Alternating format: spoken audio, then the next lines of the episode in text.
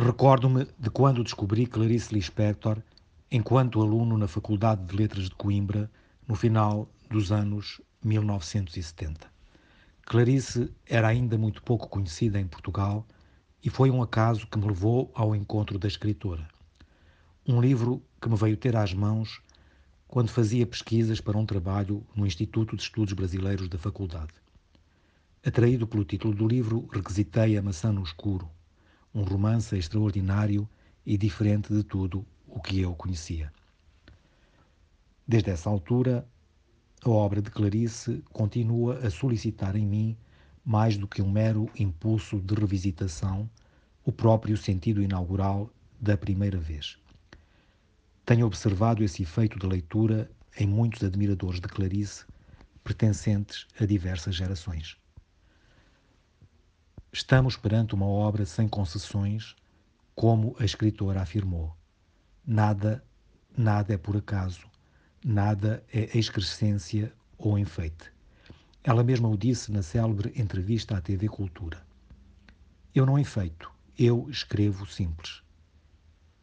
É assim que Clarice escreve, quer seja a mais humorada observação sobre o outro ou o mais abissal enfrentamento do ser. Lembre-se o muito que se tem escrito sobre o facto de a sua obra genealogicamente se situar em zonas fronteiriças, podendo toda ela ser perspectivada nessa clave. Entre o texto narrativo, o texto lírico e o texto ensaístico ou filosófico. Há muitas histórias que se contam. Grande parte delas estão narradas nas biografias. O meu convívio de há tantos anos com Clarice, um convívio demorado com os seus textos, lidos e relidos incessantemente, com o seu arquivo de cartas, fotografias e outros documentos, e com tudo o que vou encontrando sobre a sua vida, dá-me um retrato quase de corpo inteiro, na medida em que podemos captar o retrato de alguém em corpo inteiro. Conheci algumas pessoas que conviveram com Clarice. O que ouvi confirma uma profunda sintonia entre a mulher de carne e osso e a obra enorme que criou.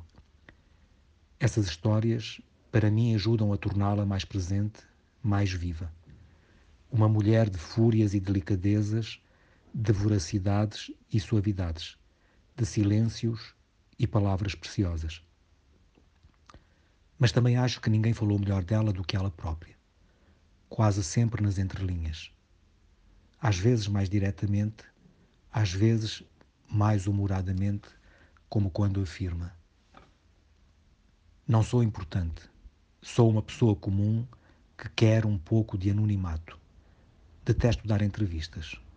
Ora, essa, sou uma mulher simples e um pouquinho sofisticada, misto de camponesa e de estrela no céu.